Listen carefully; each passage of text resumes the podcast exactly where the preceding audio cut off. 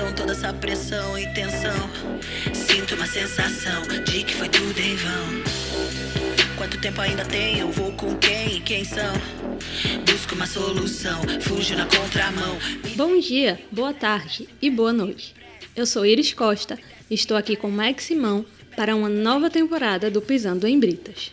Caso você não lembre ou não tenha ouvido um dos programas anteriores, esta é a nossa zona especial no Caixa de Brita para tocar em assuntos espinhosos e discutir livremente sobre o que der na telha. Este é o momento em que você se pergunta: tá, mas o que essa música tocando até agora tem a ver com isso? Eu te respondo: dessa vez nós teremos uma temporada especial sobre uma única pauta, o cancelamento. E Nesse caso, a Carol Conká, artista consagrada que foi cancelada após sua participação do BBB 21, é um belo exemplo de cancelamento dos últimos meses e será o ponto de partida da nossa conversa.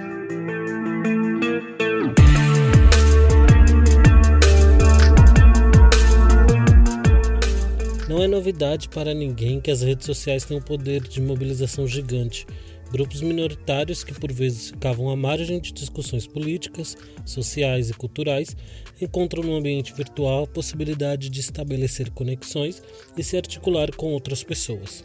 Artistas, jornalistas, políticos e demais personalidades que há pouco tempo precisavam da mídia tradicional como intermediário com o público passaram a ter, com as redes sociais, um canal direto com a população. Consequentemente, esse público passou a acompanhar muito mais de perto a vida e a rotina de quem interessava. Conforme esses fenômenos iam acontecendo, paralelamente personalidades midiáticas passaram a ser compreendidas pelo público como os agentes políticos e sociais que sempre foram, mas agora acompanhados de um público engajado, politizado e, em certa medida, fiscalizador. Comportamentos tóxicos e inadequados que antes dependiam da mídia tradicional para chegar ao conhecimento público, hoje podem ser expostos e criticados com apenas um tweet. E qual a punição para quem se comporta mal? Ele mesmo, o cancelamento. A premissa pode até parecer justa, mas será que ela funciona mesmo na prática? Todo mundo que merece é cancelado? E todo mundo que é cancelado é porque merece? Ou seria o cancelamento a única instituição realmente democrática do Brasil? Eu duvido muito. Para nos ajudar a entender um pouco mais sobre o que é, como funciona e a quem atinge o cancelamento, nós vamos contar com a colaboração de dois convidados especiais. O pesquisador em ciência da comunicação pela Unicinos, Christian Kunzati, e a jornalista integrante do Movimento Negro de Pernambuco, e ativista pelo direito à informação de qualidade, Eduarda Nunes.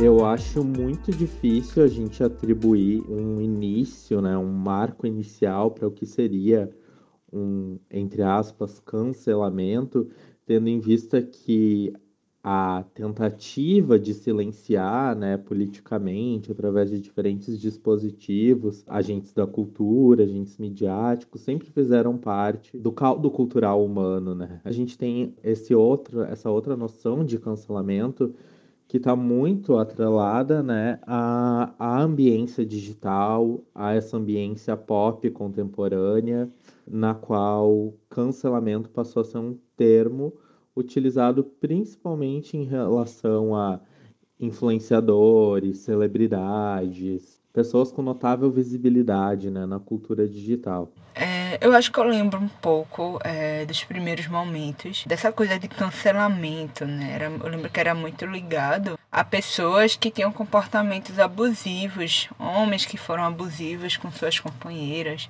agressores, né? Pessoas racistas, pessoas LGBTfóbicas.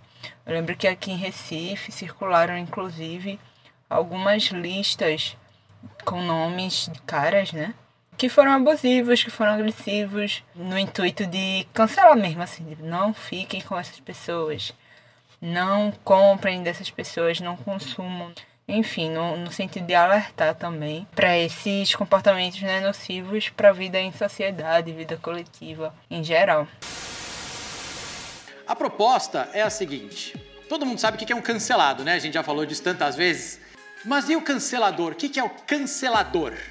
O cancelador é aquele que o céu se abre e ele desce para ensinar você, de cima para baixo, como você deve viver a sua vida, o que, que você deve fazer, onde você errou e por que, que ele é melhor do que você.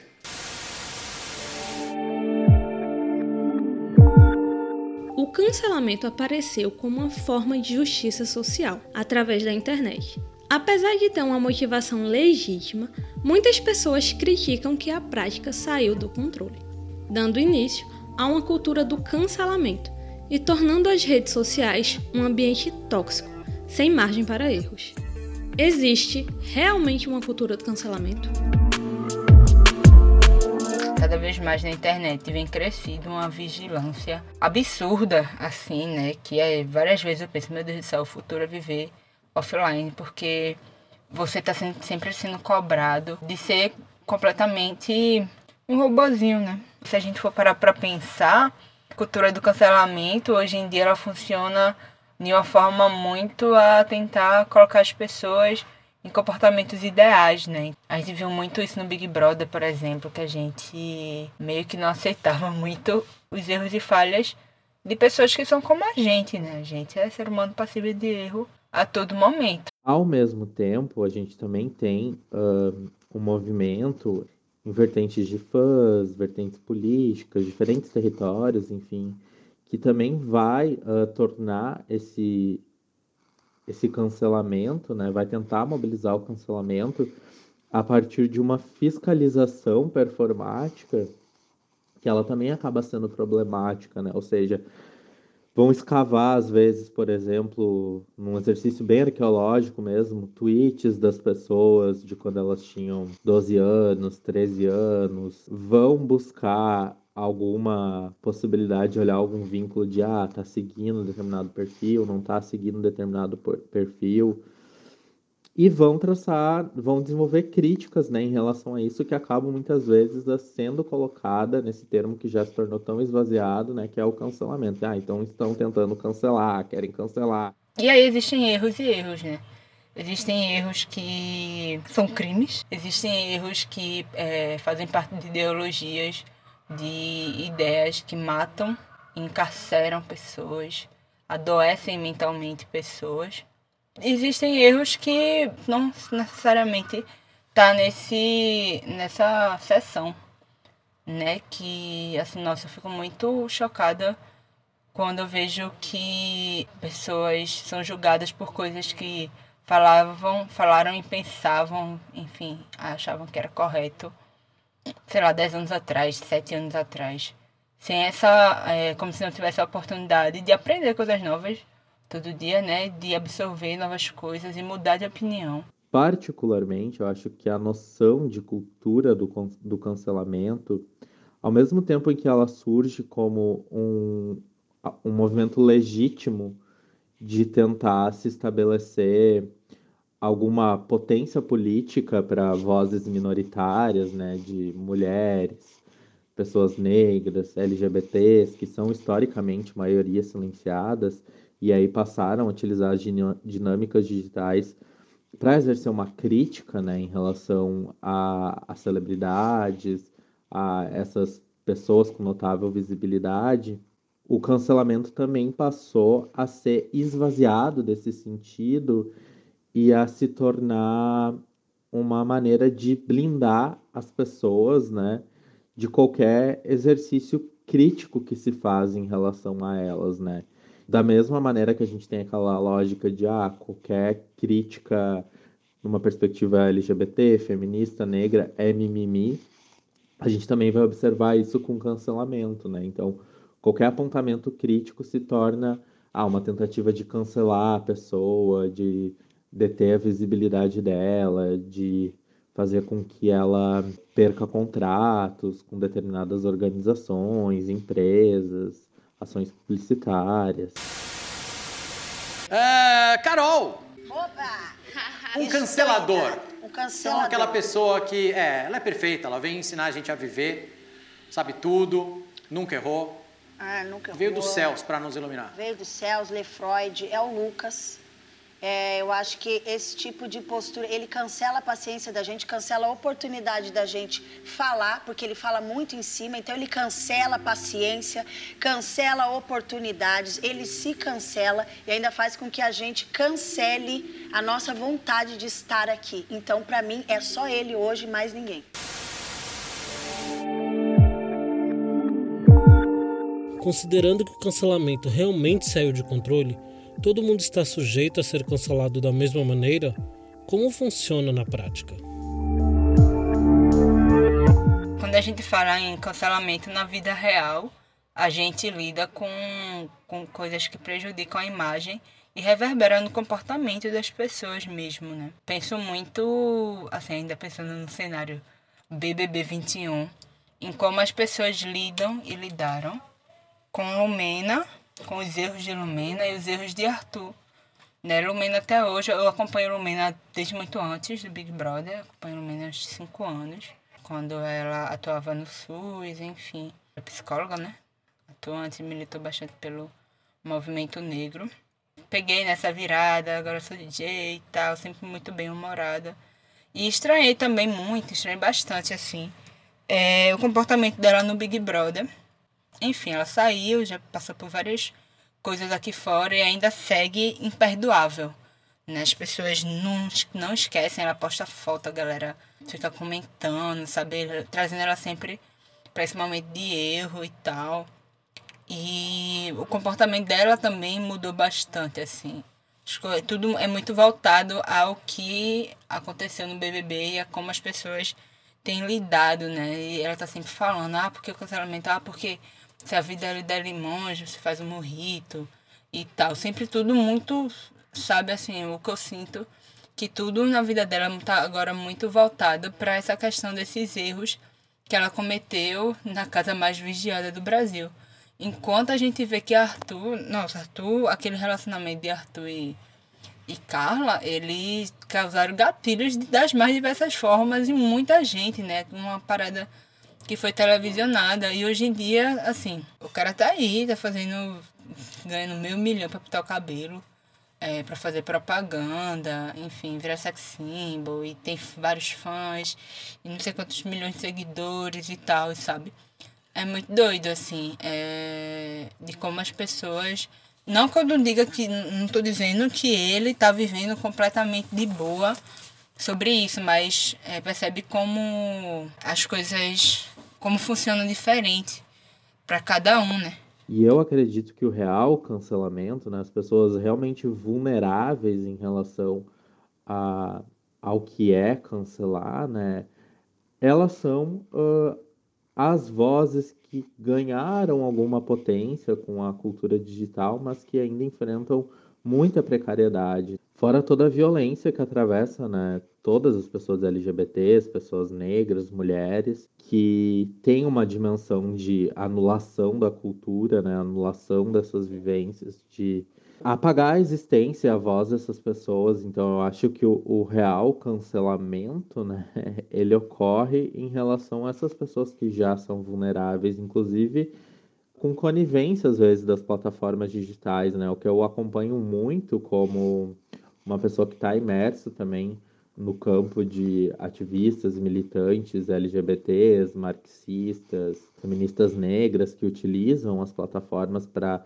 espalhar conteúdo científico, conteúdo militante, a dificuldade que é lidar né, com as lógicas das plataformas, as lógicas algorítmicas que são reféns dessa tentativa de, da extrema-direita se organizar e silenciar essas vozes, e aí conseguem derrubar perfis, conseguem derrubar publicações, conseguem fazer com que posts tenham menos alcance.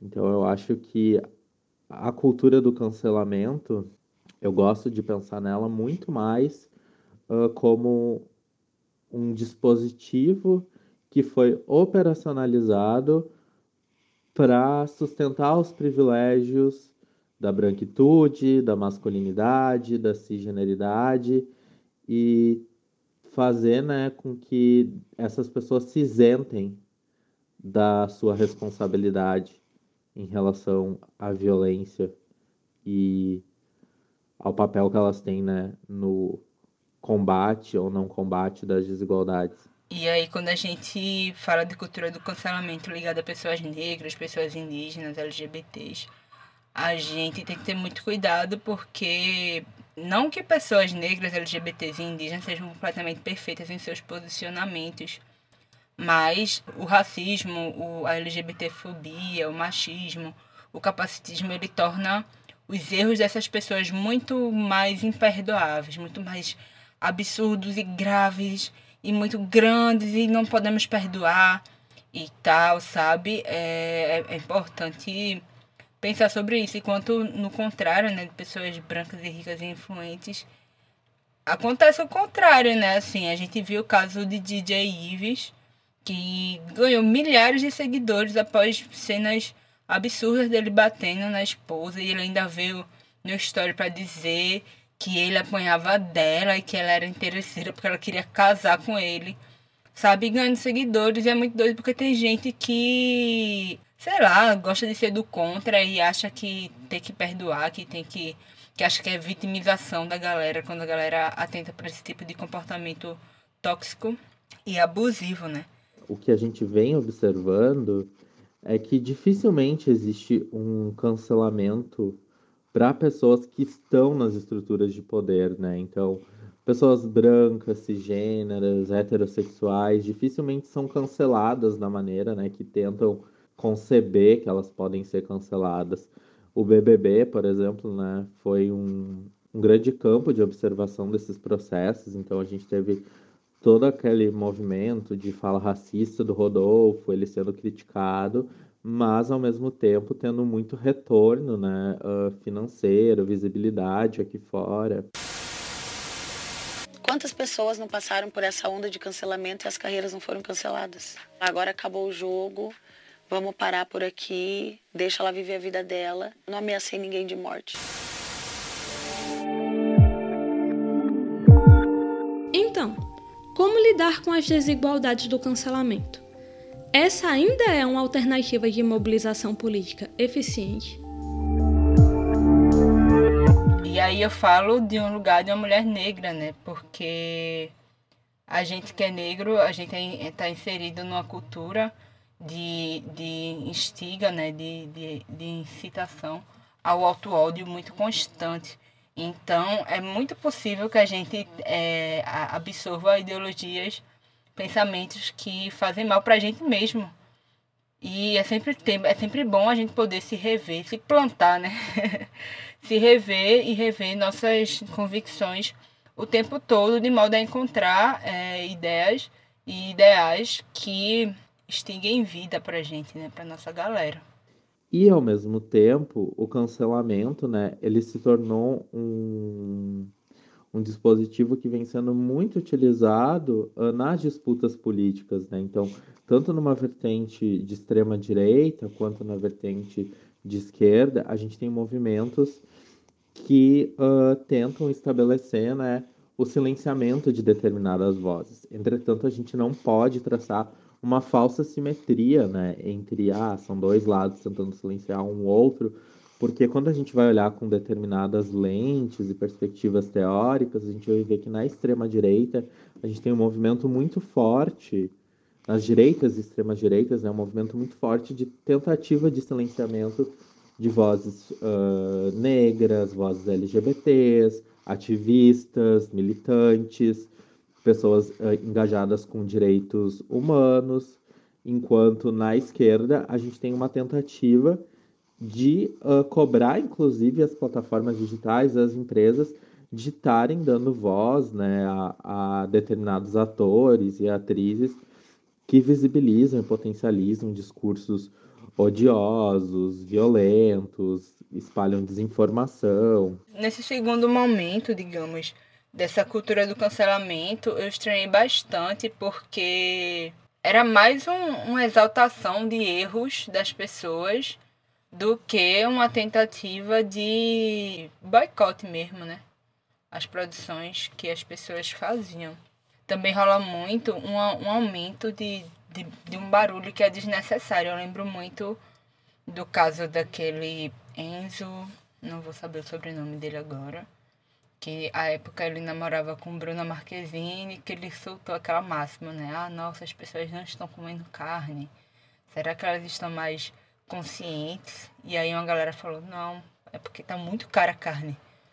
E aí de repente vem uma enxurrada de famosos, assim, pedindo pra gente ter compreensão com ele, porque ele é filho de milionários e ele não tem como saber, assim, tipo, caramba, se ele filho de milionários, ele teve muito mais condições sociais e econômicas de ter noção do país onde ele vive, né? Então, eu acho que, para além de tudo isso, a gente tem que entender que uh, o cancelamento, né, ele é um, um, exercício, um ato político, ele é às vezes uma fiscalização que é esvaziada, mas ele também pode ser uh, um importante dispositivo para que uh, as pessoas, né, estejam atentas ao quanto o discurso delas pode colaborar com a LGBTfobia, com racismo, com machismo, com as desigualdades e não tentar se esconder, né, na na lente do cancelamento, na, no sentido de que ah, qualquer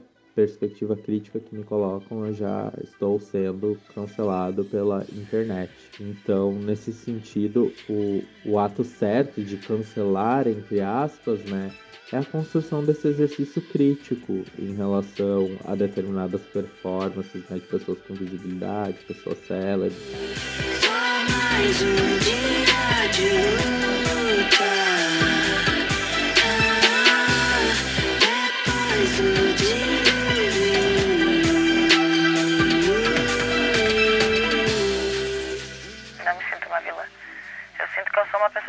cometeu erros, que teve um deslize e ficou achando que eu aguentaria.